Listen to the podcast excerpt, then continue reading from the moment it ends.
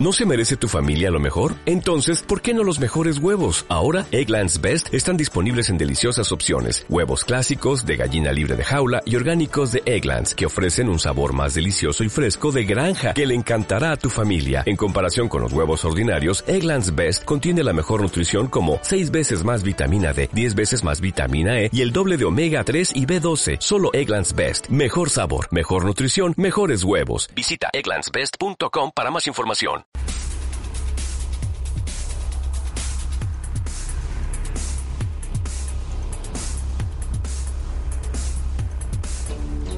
Bienvenido a tu espacio, un lugar de confianza y seguridad para hablar de todo aquello que guardas. Aquí tendrás compañía y discreción. Toma asiento y hablemos. Estás con la prima de un amigo.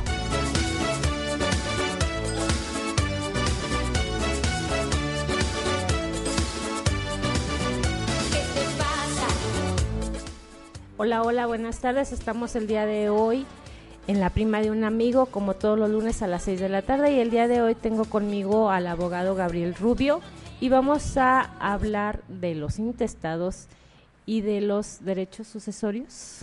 Derechos sucesorios, testamentarios y intestamentarios. Ah, ok. A ver, cuéntame. Yo tengo mi casa, se la quiero dejar a mi hijo, pero se la dejo y al final de cuentas mi hijo tiene problemas porque hay otros intereses de terceros. Eh, esto no pasa si dejas un testamento. Si dejas un testamento, él hereda directamente. Ajá. Entonces no podrían terceros entrar ahí en disputa con él por algún tema legal, porque el derecho real de la propiedad la tenías tú y tú se la cedes a tu hijo por medio de un testamento. Y si yo tengo una propiedad, vamos, este, soy, comparto mi, comparto parte de la herencia con mis hermanos y mis hermanos, uno de mis hermanos o dos de mis hermanos deciden cederme su parte. Este, me topé con una situación en la que están eh, peleando las otras personas y quieren incluso, según ellas, meter a la cárcel a las dos personas que se dieron su parte. Esto no es válido porque cada quien es dueño de su propio derecho y los puede ceder si, si así es su deseo. Este, quiero saludar a tu público. Este programa va dedicado a todas aquellas personas que han perdido algún ser querido, que de ahí nace el derecho sucesorio. Y pues como te comento, el testamentario, intestamentario son dos figuras muy importantes. Por favor, no dejen problemas, como está diciendo mi querida amiga, en un caso de que no se dejen por escrito ante el testamento la voluntad del que falleció, son miles de problemas. De hecho, han dado casos que se han matado entre familias. Sí, ¿eh? de hecho sí. El dinero es muy, muy canijo y hace que las personas se lleguen a matar. Sí, de hecho, de hecho también hay otra situación, o sea, no nada más es eso, sino que, este, ay, ¿cómo te cuento? Ah, este, se dejaron albaceas y supuestamente ellas no reconocen a, a las albaceas, presentan denuncia y según ellas quitan a la albacea original. Esto se puede hacer siempre y cuando no convenga a mis intereses o al interés del que está peleando la sucesión lo que está tratando de hacer la albacea, porque a veces la albacea, ojo, la albacea no es el dueño. No. Albacea es... el administrador para que se distribuyan los bienes tal como los quiso hacer el de Cuyus, el difunto. Ajá. Sí, pero aquí en este caso ni siquiera se está respetando lo, este, el, derecho de la persona que falleció a ceder las cosas. O sea, yo las quiero hacer a mi manera y a mi manera se van a hacer. Entonces a mí no me convence eh, que a quien está de, de albacea y yo me quiero ergir como, como albacea. ¿Y la albacea estaba cumpliendo? Sí. Si está cumpliendo no la puede remover el juez. Cuando una albacea está incumpliendo en algún protocolo dentro del procedimiento, se mete un curador, que es alguien que nombra el juez para que esté revisando que el procedimiento vaya conforme a la ley y conforme a los deseos del que heredó, del difunto.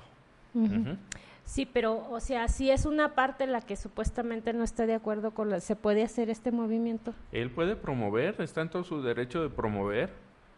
Eh, pongamos un caso específico, son varios hermanos, uno no está de acuerdo, todos los demás sí, y si ese no está de acuerdo en que sea el administrador porque están violentando sus derechos, entonces él puede promover algo para que se vigile al albacea Ujú. y no le vaya a violentar algún derecho, porque a veces ese albacea está cubriendo a los otros que están con él, pero a este lo quieren dejar afuera.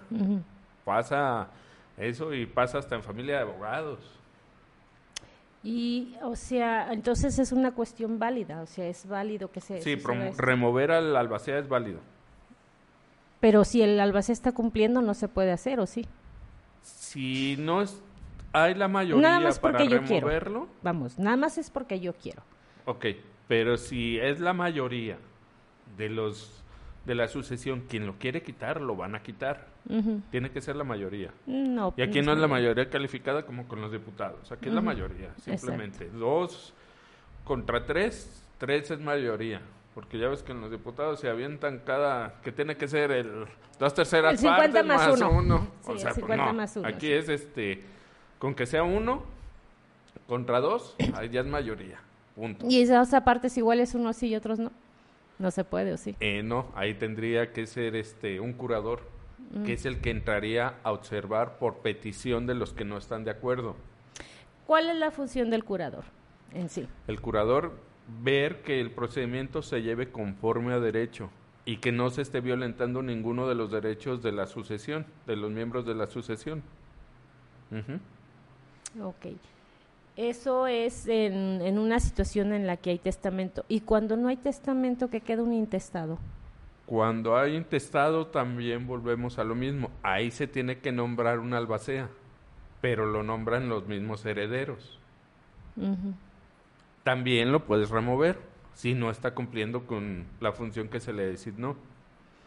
Pero cuando haces un juego de un albacea ahorita, otro albacea mañana y otro albacea pasado mañana. Mm, pues sería muy raro, pero si todos están violentando los derechos, el dinero volvemos a lo mismo, los dineros y los bienes y las propiedades corrompen a las personas. Las personas somos muy corrompibles y cuando hay dinero de por medio pasan muchas cosas. Entonces, si se están violentando y se están haciendo mal uso, por supuesto que los pueden remover las veces que sean necesarias.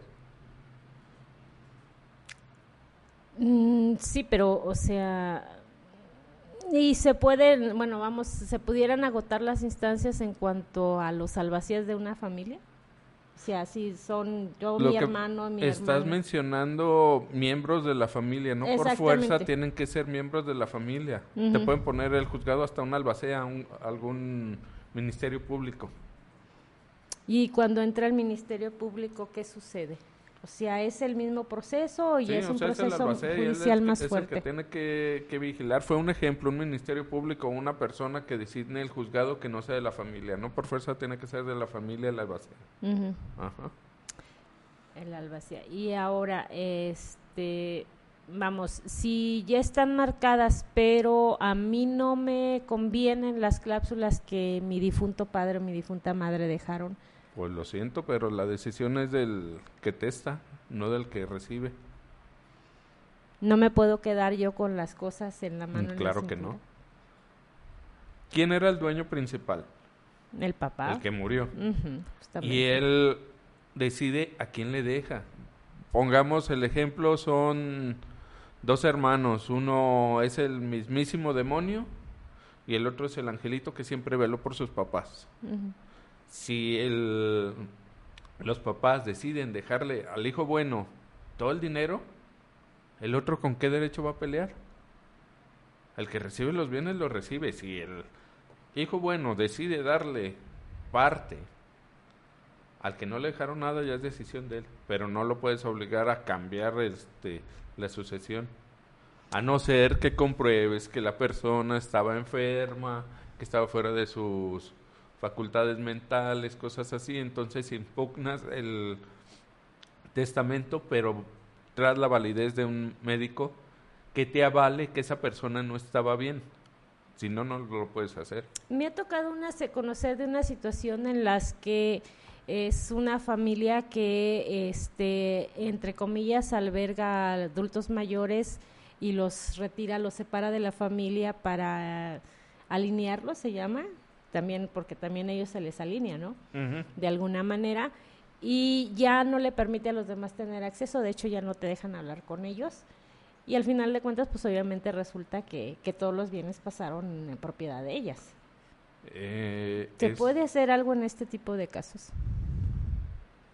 Bueno, aquí tendremos que ver primero cómo es que entran ellos con estas personas, por medio de la autoridad, por medio de, de cómo entraron a que las alinearan. Sí, no, no, al final de cuentas, haz de cuenta que yo tengo en mi casa a mi papá o a mi mamá y a mí ya no me conviene que mis hermanos vengan a hablar con mi mamá y mi papá, entonces yo decido quién va a visitar a mi ah, mamá. Ah, ok, pero la misma familia, estamos hablando, no, es, que comentaste personas y personas pues son X, o sea, pueden ser mm, fuera de la familia. Pudiera ser también el caso, pero... Pero ahí no tanto porque quien representa a los padres son los hijos, si no hay una tutela por medio de la autoridad que designe a otra persona. ¿Sí? No, ¿Me estás entendiendo? No, no, no.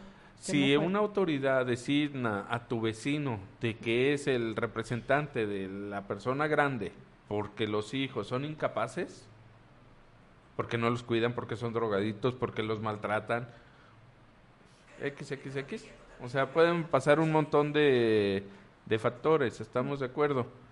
Y por medio de esos factores, si les quitan la tutela a la familia, ya las tiene otra persona.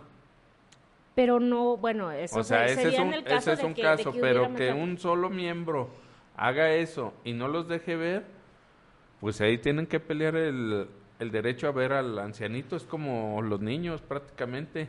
Tengo el derecho de ver a mi padre, ¿por qué? Por el simple hecho de que es mi padre, no por que la otra persona no quiera. A no ser que demuestre que yo le estoy causando un daño con verlo, entonces sí me retiran por medio de un orden judicial el poder convivir y estar con ellos. Sí, pero nada más por lo porque yo decido que ya no te voy a dejar que los veas porque a mis intereses no me conviene, lo voy a No, esto no es válido. Hay veces que me topé en alguna vez y ahí ya había testamento, había testamento y tenían a los señores que habían hecho el testamento guardaditos. Justamente es a lo que me a lo que me refiero. ¿Por qué? Porque iban a cambiar los testamentos. Pero ahí con una autoridad metiendo una demanda puedes quitar esa situación. Y generalmente en ese tipo de situaciones son maltratados los ancianos. Sí. Ajá. Entonces es demostrar que están teniendo un maltrato y un manejo inadecuado estas personas con ellos y por supuestamente que la autoridad interviene y se los quitan. Bueno, como ven es muy interesante el tema, tenemos que ir a una pausa, regresamos en un momento. Sigamos conversando. Recuerda que es tu espacio. Regresamos. Desde Jalisco, México para el auditorio del mundo. Antena Noticias. Antena Noticias. La prima de un amigo, donde encontrarás un espacio íntimo para contar todo aquello que guardas, secretos, confesiones, historias y más. Escúchanos los lunes en punto de las 18 horas por Antena Noticias y recuerda que siempre puedes contar con la prima de un amigo. Son las 6 Tenemos mucho y 16 de qué hablar. minutos. Disfruta tu café y sigamos nuestra conversación.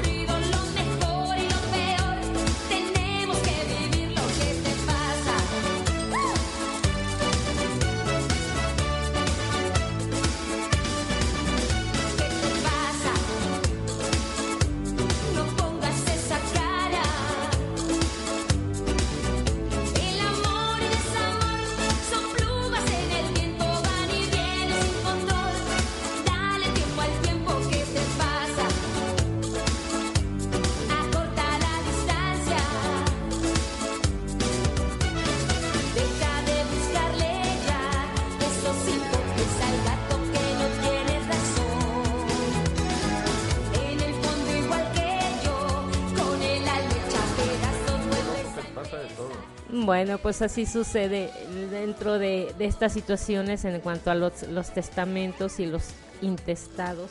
Hay otras situaciones que se presentan en estos casos, aparte del intestado. Eh, ¿Como cuáles? Em, ¿Qué pudiera ser? Déjame recordar ahorita legalmente. Mm, ah, que un tercero quisiera apoderarse. Creo que no hablamos de eso. Un tercero, eh, por ejemplo, eh, me tocó ver una situación en la que eh, convenientemente, y eso sí me ha tocado y si lo conoces, que está una casa y yo llego y me meto y hago uso de ella y me adueño de la propiedad. Ok, aquí estamos cambiando un tema por otro, otro, tema. sí. Aquí es un derecho posesorio. Y sí se puede hacer cuando se llama usucapión. Cuando a título de dueño tú tienes la posesión de un bien inmueble más de 10 años, promueves un juicio de usucapión y te quedas con esa propiedad. Pero aquí sí no tiene nada que ver con lo sucesorio.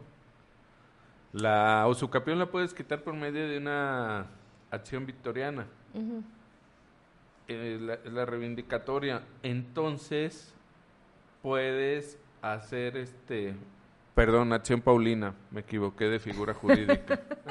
Estaba pensando en Victoria, pues, entiéndanme. El señor quiere ganar, Chihuahua. Sí, ¿verdad? este, entonces, la usucapión la puedes quitar, pero también puedes quitar la, la propiedad y la posesión en esa, en esa manera. Cuando entra otro tipo de intestados en lo agrario, lo agrario es Ah, muy sí.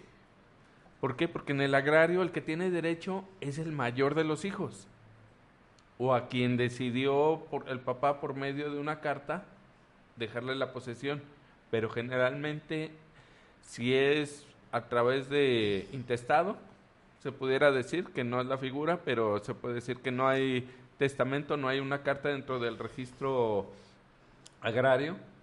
El mayor de los hijos, la cabeza de, De estirpe. Es el que hereda. Y en el juicio sucesorio civil, no.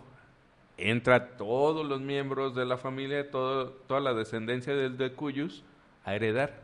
Ahorita que estás hablando de lo agrario y fíjate que, que no, te digo, se me fue de momento, este, eh, sucediera, en este caso hay una situación también en el agrario y es donde están entrando este tipo de, de situaciones que te digo que pudieras haber una alineación.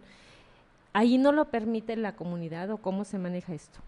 Ahí entra el comisar, comisio, Comisariado. comisariado. Eh, me trabó la lengua. ¿Sabe qué le echaste a este café que estoy tomando, eh? Te lo, te lo preparaste tú, mi amigo. Ah, sí, es cierto. Y no me trajiste mi café, mi, mi- mis...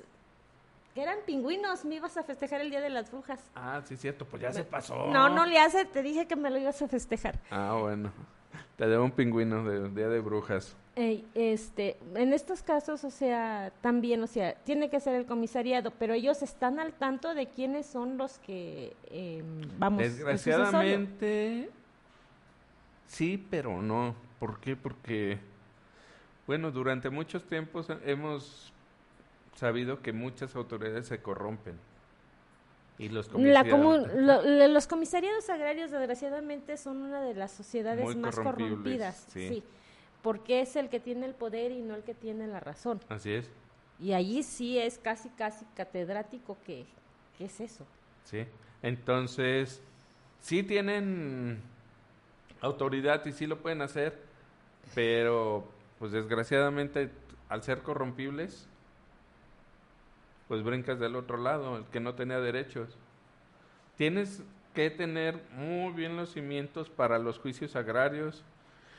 No quiero inundar en esa materia porque no es mi Es más fuerte. complicada, ¿verdad?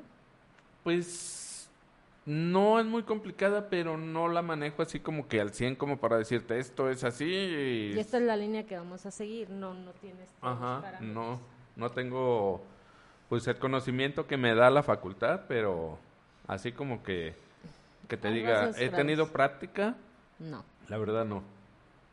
Entonces sí sé que es muy corrompible y sé que han pasado muchas cosas en los juicios agrarios y quien no debe de tener los derechos los tiene. Hace poco lo del aeropuerto de allá de México, habían hecho algo así, había un juicio agrario, lo perdieron porque se dieron dinero, no sé, o sea, infinidad de cosas que pasan de repente en esas situaciones, pero pues vamos hablando de derecho sucesorio mejor.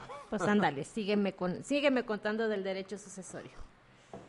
Ok, te digo, este, primeramente la recomendación es que hagan su testamento tal cual quieren, pero que pongan y definan bien a los hijos que van a manejar las cosas, porque luego pusieron en las manos equivocadas al albacea, y el albacea hizo lo que se le antojó. ¿Será que los padres no conocen a los hijos o no sé qué es lo que pasa? Porque luego no se cumple la voluntad de los difuntos. Ahora, como tú decías, ¿se pueden quitar? Sí, se pueden quitar. Eso no, no es tema. Y en los juicios intestamentarios, donde no existe el testamento y se pone al albacea, él ya se puede encargar de, pues de todo, de las cuentas de banco, de los seguros de vida. Él es el que va a manejar todo, es el administrador. ¿Sí? Y se debe de definir en un testamentario qué es lo que se va a dar, porque me he tocado situaciones que heredan la casa, pero tenían una cuenta en el banco y se le encargó al que iba a hacer el albacea, ¿sabes qué? Vas a repartir dineros iguales, en partes iguales. ¿Qué crees que dice el albacea? Te chingo el dinero. no hay nada escrito. Entonces, pues...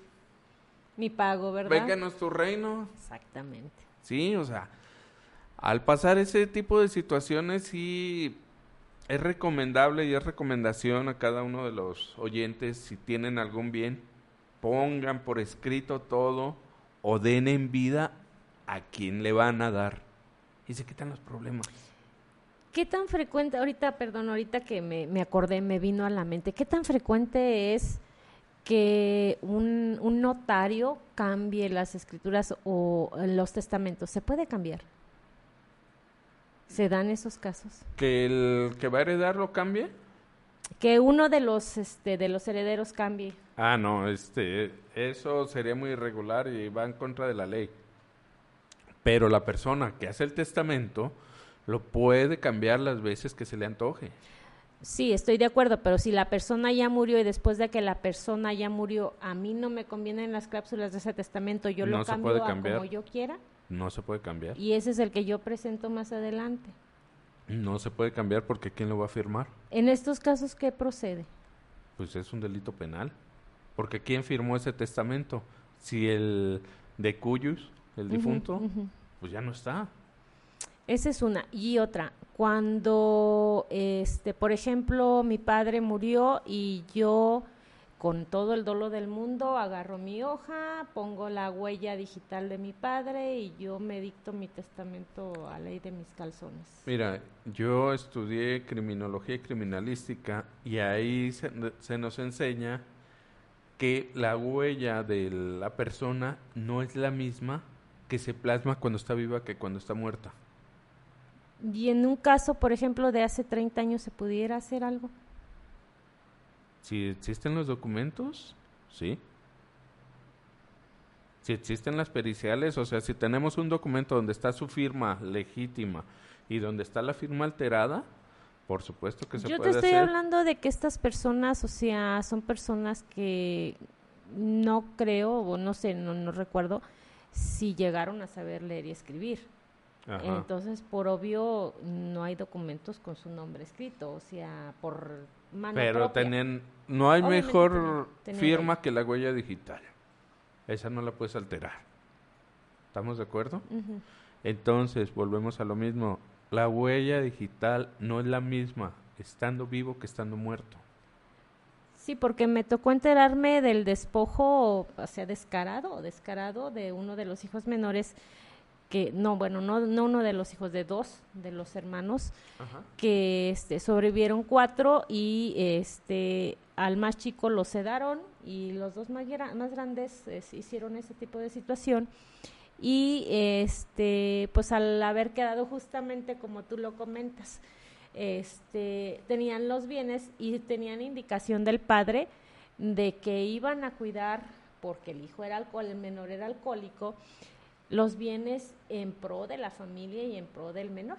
Y al final de cuentas, pues al menor no le dejaron nada. Ok. Bueno, ahí hay, hay excepciones. Hay veces que al que le dejan todo o quien se cargan la, las cosas, los hermanos son a los alcohólicos. Ay, porque está enfermito y él merece más. Tú estás sano y No, no, en tú este caso... puedes trabajar. En este caso era repartir los bienes a- para todos, pero Ajá. este dolosamente te digo los dos mayores eh, hicieron eso, o sea, y o sea, Pero no lo ayudaban. ¿mandé? No lo ayudaban al alcohólico, al menor. No.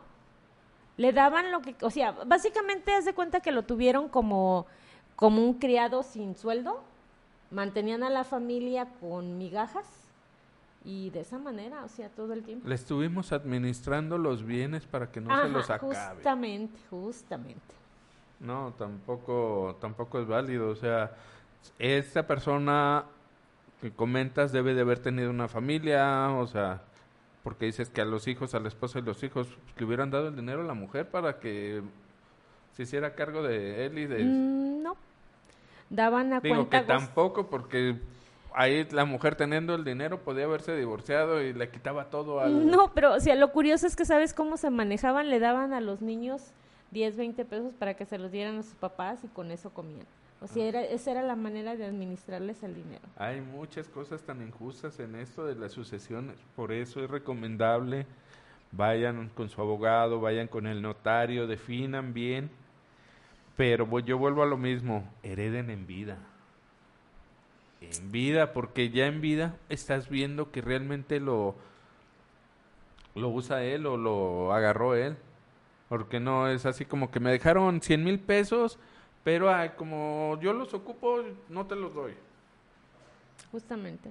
Así pasan las cosas y pues no, no es válido. En vida siempre, heredo público en vida, este, hereden. eh, Así como decían, en vida, hijo, en vida. O sea, hay que demostrar el cariño en vida a nuestros queridos difuntos.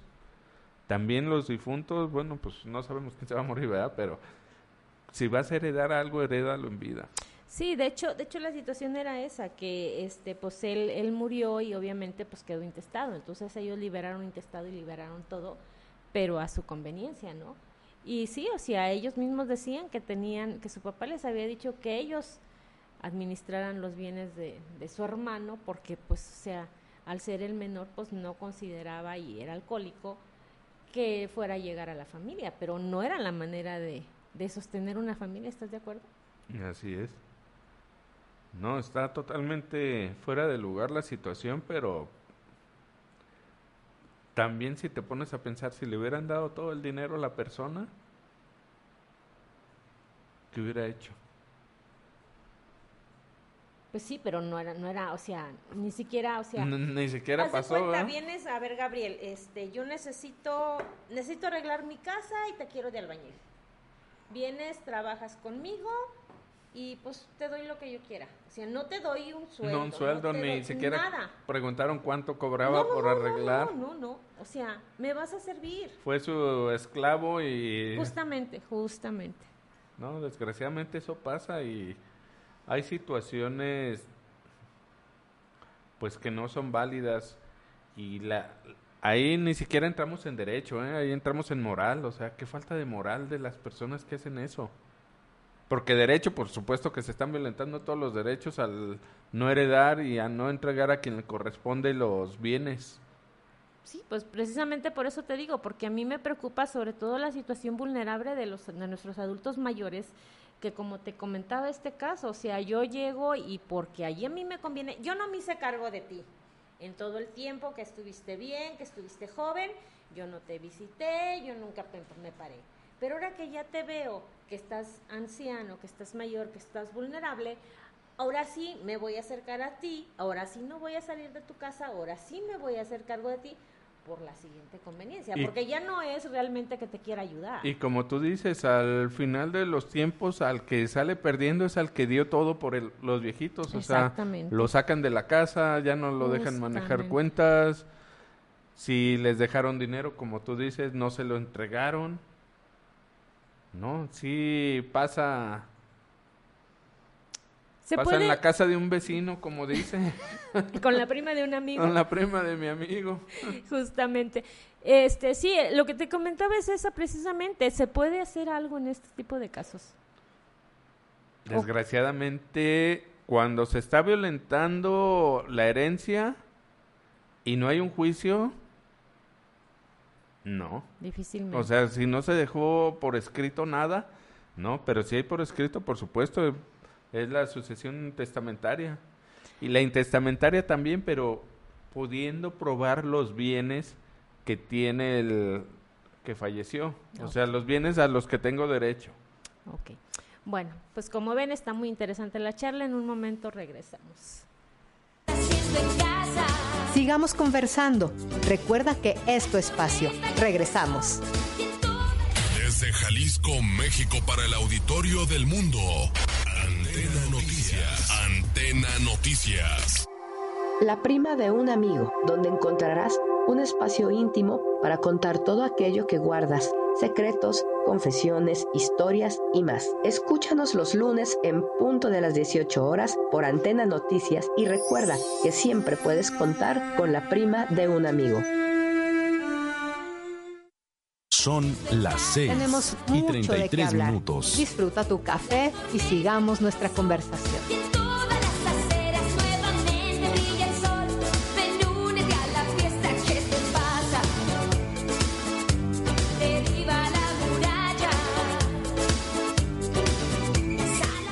Pues así es, chicos. Este, pues en este tipo de situaciones hay muchas situaciones, o sea, estamos en el acuerdo de que los hijos, los padres deben de ver por los hijos, pero también los los hijos deben de ver por los padres y desgraciadamente nos pasa que el hijo que menos vio por el padre es el que quiere adueñarse de todo. Así es, es el derecho de alimentos de, de los padres el que Dios tiene derecho a recibir. Así lo marca Código Civil del Estado de Jalisco y el Código Federal. Eh, eh, lo pueden reclamar y hay muchas organizaciones que de repente traen a los padres, se los, los llevan con ellos y pelean porque les den sus hijos lo que merecen los papás, porque muchos hijos nada más llevan a los papás al asilo y se olvidan de ellos. O muchas veces nomás los llevan para que se mueran. De hecho, me tocó ver situaciones en el hospital, en el seguro social, que no no con los ancianos, pero con los niños, que era muy conveniente y no estamos fuera de tema, pero es parte de eh, los derechos violentados de las personas. Este, enfermaban a los niños cuando iban a salir al mar, a la playa o de vacaciones, enfermaban gravemente a los niños, iban, los internaban y se olvidaban de ellos hasta que regresaban de vacaciones. Imagínate la situación, o sea, y eso lo pueden hacer, lo podemos hacer con papá y mamá. A mí me tocó ver una situación en la que el, yo veía que la persona le tenía miedo a uno de los hijos. Y era un miedo terrible, o sea, mientras estuvo con ella incluso estuvo estuvo sedada. Y este, cuando yo la vi tenía tres meses de haberse separado y traía un madrazazo que a mí se me hacía raro que en tres meses no se le hubiera quitado el golpe. O sea, no me imagino con qué la golpearon y cómo la golpearon. Pero era un pavor que le tenía la hija. Y entonces, Sí. pues digo, este, y al final de cuentas ella se des- desentendió de ella porque no le quiso firmar precisamente, no le quiso ceder los derechos del- de los bienes a ella. Sí, este, me dejaste sin palabras por lo del golpe. Digo, acaba de fallecer mi madre de un golpe, de un derrame cerebral y Sí, pero, pero fue un accidente. sí, fue un accidente, pero a ella igual pues la llevaron al asilo y yo nunca quise que la llevaran al asilo. Bueno, allí en la- las situaciones del asilo a mí se me hacen muy ilógicas. Precisamente a esta señora la querían llevar, la querían mandar a uno. ey, bueno, según esto, ella era la que se quería ir. Yo le decía, pero ¿por qué te quieres ir si tú tienes tu casa? Aquí ella decidió irse y yo creo que así lo manejan, pero te mueven una psicología. Tengo una hermana psicóloga así, pues qué fácil la convenció para que se fuera al asilo. De hecho, bueno, no, yo, yo siento que en estos casos no es, no es este, es una manipulación que hacen, ¿no? Sí. Es una persona manipulada y allí puedes hacer algo, Gabriel. Pues es que el anciano, si está convencido y da su venia, su aceptación, no puedes hacer absolutamente nada. No puedes hacer absolutamente nada. Este, le dices, no, mamá, no quiero que te vayas al asilo. Pues tú ya estás en otro lado, bla, bla, bla. o tus hermanas dicen que es lo mejor o cosas así. Y dices, "Chin, ¿qué hago? Pero es una cohección, ¿no? Sí, para mí fue, bueno, para mí ese tipo de situaciones, perdón que me enfrasque así como en lo mío. No, claro, claro, pero es parte de, o sea, muchos lo han vivido y, y no saben qué, qué fue lo que pasó, o sea, Sí, pero esa es la idea de la prima de un amigo. Manipulación, prácticamente es una manipulación que se ejerce sobre el ancianito que va a estar mejor, que bla, bla, bla. O sea, no es cierto, hay veces que están mucho mejor en casa. ¿Por qué? Porque en el asilo ves cosas deprimentes, ves a muchos ancianitos que están sin poderse mover, sin hacer cosas. Y en, no hay mejor lugar para un ancianito que su casa. Eh, No, y ahorita ya los ancianos, los adultos mayores ya cuentan con muchos, los DIF tienen programas maravillosos en los que llevan de paseo cada semana, creo que cada semana los llevan a diferentes partes, van a, a balnearios, van a, a lugares que, señores, al final de cuentas, o sea, tú, yo y todos los que, no, que me ven, vamos para allá. Así es. Y si queremos algo bien para nosotros, debemos de proporcionarle algo bien a nuestros adultos mayores. No ir a encerrarlos y alejarlos de la familia, que es lo peor que podemos hacer. Me platicaban de una situación, una, una, una, una paciente me dice, es que mi mamá dice, tiene, tiene, se fracturó y se ha caído mucho y está así, le está así. Le dije, a ver, le dije, eh, mis hermanos de Estados Unidos la quieren, a ver, a ver, a ver, a ver. ¿Tus hermanos la visitan para empezar? Entonces, ¿con qué cara? Claro. ¿Con qué cara ellos deciden qué se hace con tu mamá? Ahora tu mamá está reclamando la presencia de ellos. Ella te está diciendo su depresión y su angustia, te está hablando de que necesita que ellos estén presentes. Y agarramos al adulto y lejos de estar como familia juntos con ellos, lo agarramos y vamos y lo metemos en un lugar en donde va a estar con personas sí de su misma edad, pero no está con su familia. Y no es la misma calidez que, que le puedes dar. No, pues, Simplemente tú ves y se siente con el ánimo de despojo. Me quitaron lo que es mío. claro. Y eso es una depresión para ellos y eso hace que puedas morir. Exactamente, es, es la mejor manera de llevar a, a nuestros padres, a nuestros, a nuestros ancianos a la muerte, bueno, también a nuestros hijos cuando nos los agarramos y los metemos en un internado, que ahí sería una manera de educar, pero para mí no es la mejor, o sea, no hay como que eduques y estés tú al tanto Es que de ahí, cómo a- va la guía. ahí entra la depresión, ahí entran muchas enfermedades que te pueden llevar a, a la muerte. Sí, eso pasa. Yo quisiera ver en un asilo y que me diga alguien que un ancianito sea feliz dentro del asilo. Que sea feliz. No lo creo. Todos están deprimidos, ¿por qué? Porque estorbaron. Ellos cuidaron a 10, porque las familias antes eran de 8 o de 10, Ujú. y 10 no se pudieron hacer cargo de, de esa persona. Sí, a mí me pasó una situación parecida, este, a la hora de, de cuidar a, a papá, eh, entonces, este, llegas en una situación de emocional terrible que tú estás sola y no ves el apoyo de los demás. Y en estos casos, señores, saben que legalmente puedes, puedes, este, Sí, hacer que los demás. eh, tienen obligación de asistir, ya sea económicamente o... En, si no, es con asistencia, es económicamente. Pero cuando no asisten de ninguna de las dos maneras. Ah, pero cuando se muere mi papá, yo quiero lo que tenía mi papá y yo quiero lo que tenía mi mamá. Y fíjate, generalmente pasan muchas situaciones que el- lo que te comentaba, el que Dios da todo por sus papás, no recibió nada al final. Es el hijo malo, Siempre, siempre. el que vio por sus papás. Para los hermanos es el hijo malo, porque nomás lo estuvo explotando, nomás lo estuvo haciendo, haciéndole gastar, o sea, nunca se ponen a ver todo lo que sacrificó esa persona por estar en ese lugar. Sí, desgraciadamente, o sea, no es este la persona que se queda eh, con, con cualquier persona, ya sea adulto, no sea adulto, ya sea tu pareja, ya sea un hijo, que te quedas una persona enferma, vamos hablando, ahora sí, si nos vamos a enfermos, un chico con síndrome de Down o un chico con algún tipo de trastorno, Pues es difícil. es muy pesado, es muy desgastante, el familiar termina enfermo y al final de cuentas es el más perjudicado también por los demás, porque, pues no, o sea, ellos no consideran que tuvieron obligación. Claro. El de la obligación era el que estaba con el papá. O con la Fíjate, mamá. tocaste un punto de las personas con discapacidad como síndrome de Down, este, con facultades mentales, deficiencias de mentales.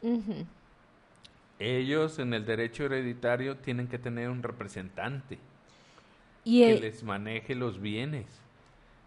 Y aquí tiene que ser, pues se supone que una familia, pero volvemos a lo que tú estabas diciendo. Lo trataron súper mal y al final el que disfrutó el dinero fue el que, el que lo estaba cuidando. Sí pasa ese tipo de situaciones. Yo creo que hay circunstancias que hay trabajadores sociales, pero volvemos a lo mismo. Pero ahí sí sería justo que, que si tú sacrificaste tu vida por cuidar al hermano o al papá con una situación de esto, sí sería justo que tú recibieras eh, una compensación, por lo menos, ¿no? O sea, porque ni siquiera estás recibiendo una compensación ni, es, ni moral, ni física, porque ya desgastaste tu salud, perdiste em- aquí ese empleo, o si tienes una situación acomodada, ¿cuántas familias se han quedado sin dinero por atender a una persona con una discapacidad? La vida, simplemente, la vida que se te fue, que no hiciste las cosas por cuidar a, a la persona.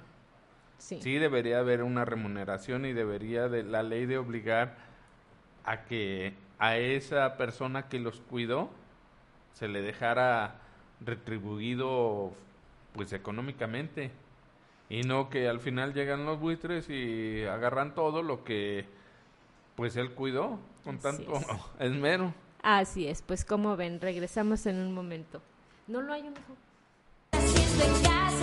Sigamos conversando. Recuerda que es tu espacio. Regresamos. Desde Jalisco, México, para el auditorio del mundo. Antena Noticias. Antena Noticias. La prima de un amigo, donde encontrarás un espacio íntimo para contar todo aquello que guardas, secretos, confesiones, historias y más. Escúchanos los lunes en punto de las 18 horas por Antena Noticias y recuerda que siempre puedes contar con la prima de un amigo. Son las 6 Tenemos y mucho de qué 45 hablar. minutos. Disfruta tu café y sigamos nuestra conversación.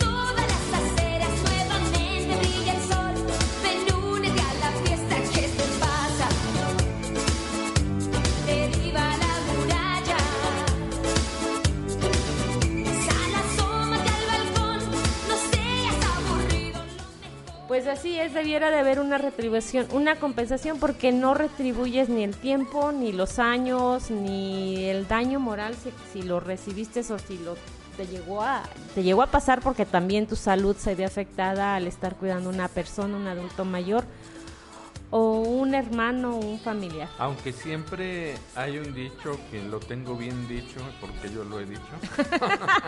Ándale, tanto así.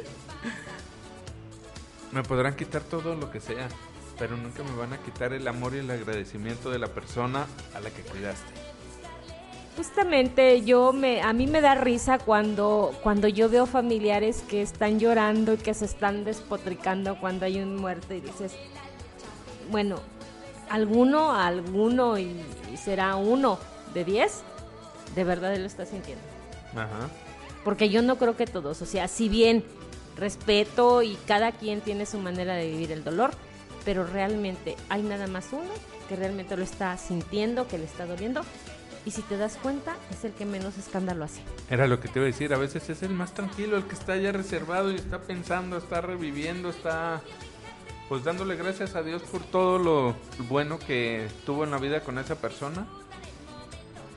Y los que están, es que yo vuelvo a lo mismo, cuando lloras, no lloras porque se murió, lloras porque te arrepientes de todo lo que no hiciste por esa persona. Sí, para mí, para mí siempre ha sido, eh, tiene- tienes toda la razón, lo comparto contigo. Este, el que está llorando a grito abierto es el que tiene el cargo de conciencia por lo que no hizo. Así es, Ni siquiera es por el dolor de la pérdida. ¿no? Porque de buenas a primeras me toca, ay, es que yo vi a mi mamá, es que sueño a mi mamá, es que sueño a mi papá, es que lo vi, es que está llorando. Y dices, porque lo sueñas. Sí. ¿Qué le debes? ¿Qué le debes a esa persona que se fue? ¿O qué le quitaste? Si hablamos de, de estas- este tipo de situaciones. Así es. ¿Con qué te quedaste que no debías de quedarte? Fíjate, este, estaba pensando, la charla del derecho sucesorio se transformó en más En todo. en moral, Pero también es, pero es sí parte es de... importante, sí, este, pero sí es importante que observemos los derechos sucesorios, lo que les vamos a dejar, los que vamos a heredar, lo que vamos a heredar y cómo se los vamos a heredar a, a las personas. Y las personas que están del otro lado que sepan también defender sus derechos, porque muchas veces me he topado con personas que dicen, pues yo no ocupo nada realmente, que se queden los que están muertos de hambre con el dinero. No, ¿por qué? Si tienes derecho a, a eso.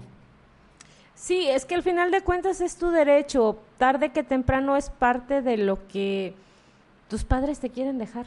O tus, tus abuelos, o tus tíos, o la persona que falleció en plena, pleno uso y en plena facultad de sus cinco sentidos, Claro. decidió dejarte. Y hay veces que se- tiene tanto que se olvida. Me comentabas hace rato de las casas que se meten las personas. Pero ¿por qué se meten?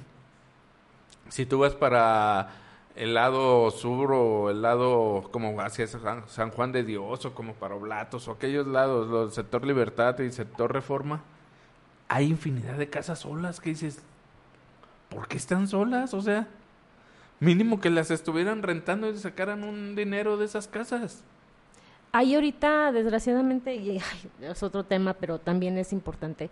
Desgraciadamente hay mucha falta, hay mucha gente que tiene necesidad de tener una casa y hay muchísimas casas desaprovechadas y cayéndose porque las personas ya murieron, porque están intestadas, desgraciadamente, y porque pues no se puede hacer uso de ellas. Pero una casa intestada se puede rentar. Pues sí, o sea, pero la renta para quién va a ser? Pues para los... Para engrosar la sucesión, Sí, o sea, pero volvemos a lo mismo. volvemos a que hay una albacea. Y esa albacea es el administrador. Y el administrador no le conviene que se esté perdiendo las cosas. Pongamos que se quedaron dos casas. Esas casas están completamente abandonadas, costaban 3 millones de pesos cada casa. Al estar abandonadas, las casas se van a derrumbar. Y en vez de tener 6 millones, al rato nomás va a tener 2 porque lo único que se rescató fue el terreno. sí, Entonces ahí hace un mal trabajo el administrador. El administrador es velar por los bienes y por los derechos de los de la sucesión testamentaria o intestamentaria, porque volvemos a lo mismo, se nombra a uno cuando es intestado. Sí, y este, desgraciadamente cuando son las propiedades, los bienes, tenemos en cuenta que hay un, un, este, una depreciación que se viene dando en cuanto a la propiedad, porque lejos de que un inquilino, si bien o mal, o sea, te puede dar en la torre a una propiedad, también te la puede mantener, por lo menos equilibrada en un equilibrio sano o de, De hecho, de habitarse. Debe de. de hecho, las casas solas son las que se caen. Exacto. Una casa habitada pocas veces se va a caer, así la maltrata el inquilino. ¿Por qué? Porque las casas necesitan de la vibración de la persona. Ya me estoy metiendo en otros temas que manejaría mi querido Manuel Salas. Un saludo a Manuel Salas donde esté. Muy lejos Este- anda de paseo el hombre. Ah, ok. Pues sí, en cuestiones energéticas, este, la energía de la persona la necesita un edificio. Una finca necesita tener vida, sentir la vida de la persona. Sí, de- desgraciadamente, o sea, sí es un- un- una situación energética y pues sí, o sea, la energía la compartimos todos, no la, la transmitimos animales, plantas y demás. Entonces, pues, ¿qué pasa en una casa? En una casa hay puras situaciones muertas, empezando porque se llena de, de plantas que, Plagas. que, que son una plaga, porque no son plantas normales. Entonces... Y van destruyendo la y- casa. Exactamente, se empieza un enraizamiento, se empieza una humedad y no hay un eco, una vibración y pues ahí incluso pueden llegar gentes nocivas a esos lugares y son los lugares que vienen siendo peligro para nuestra sociedad en algún Ah. momento determinado. Así es. Pues, ¿no tenemos preguntas de tu público? Pues déjame ver si A llegó ver, algo. vamos viendo. Y pues ah, mientras nuestra amiga revisa, les invito a que me marquen asesoría gratuita 33 15 18 31 16 Y- para casos de sucesiones. Sí, no, no, este, no, no tengo preguntas de momento, ¿Ok? pero pues ya nos llegarán y si llegan te las paso. Muy bien. Este. Consultores GRS jurídico, aquí metiendo gol con mi querida amiga. Ya me dijo que tiro duro y a la cabeza. Sí, Ya sabe el que, ya sabe el que así soy. así ya me conoce de muchos años. Hace, ¿Cuántos años tenemos? ¿Unos seis años? Mm, Se me hace que un poquito más. seis años de conocernos, entonces... Ta no eh, estaba nuestra diferencia que tenemos de López Obrador. Digo, yo soy López Obradorista. Exactamente, no. parte de... Antes, antes este, de eso, pues, pues ya casi son seis años del viejito y como otros tres, como nueve años de conocernos, amiga. ¿Qué procede en caso de que antes de que... A ver, déjame abrir la pregunta. ¿Qué procede en caso de que antes de que el albacea tome control de cuentas y todo el abogado o uno de los hered- herederos dejen cero las cuentas? Ese está bueno. Pues bastante bueno, este, pero aquí cómo lo dejaría en ceros. Si él es el encargado de las cuentas, ¿cómo lo puede dejar en ceros? Ahora, si lo deja en ceros, pues es responsabilidad de él imputarle alguna figura penal y que lo recupere. Cualquier administrador ten- tiene la obligación de recuperar lo que está cuidando. Pero está hablándote de... A ver, ¿qué procede en caso de que antes de que el albacea tome control de cuentas y todo el abogado? O sea, ya ni siquiera es uno de los familiares. El abogado o uno de los herederos deje la cuenta en ceros. Pues es que estamos hablando, volvemos a lo mismo, de una cuenta, cómo tuvieron el acceso a esa cuenta. ¿Sí? O sea, y el, vuelvo a lo mismo, él les tiene que meter una figura penal, una denuncia por el desfalco que se hizo al abogado o, o al heredero. Él es el administrador y como administrador debe de velar por los bienes de la masa hereditaria. ¿Se puede hacer algo en este caso entonces contra el abogado? Sí, pues lo puedes meter a la cárcel por ¿Mal uso? abuso de confianza o hay un delito profesional que se les imputa a los abogados por incumplimiento y profesional. Ajá. Ajá. Pero sería muy difícil, vamos a lo mismo. O sea, eh, ¿de qué modo tuvo acceso el abogado a una cuenta? Sí, por medio de alguno de los alba- de los mm, no sé si de los albaceas o de los que está al cargo de las mane- del manejo de cuentas. Forzosamente tuvo que ser así. ¿Sí? Sería un contubernio, ¿no? Una asociación delictuosa. Bueno, pues qué caray, el tema está muy bueno y nos da para mucho más. Le pregunté cosas a mi amigo Gabriel y lo puse un poquito contra la pared, pero ya sabe que así soy. Eh, los invito a que nos vean el próximo lunes a partir de las 6 de la tarde aquí en la prima de un amigo. Yo me despido y Gabriel, ¿qué tienes que decir? Pues muchas gracias por haberme invitado, amiga. Y les repito, estoy a sus órdenes para cualquier duda. 33 15 18 31 16. Dios me los bendiga. Un fuerte abrazo y cuiden a sus seres queridos, que no hay más tesoro que valga más ni dinero que cubra el amor que tenemos a nuestros viejitos. Hasta Así luego. es. Un gusto. Hasta luego. Gracias por estar aquí. Gracias por tu confianza. Síguenos en nuestras redes sociales y conoce más historias de vida.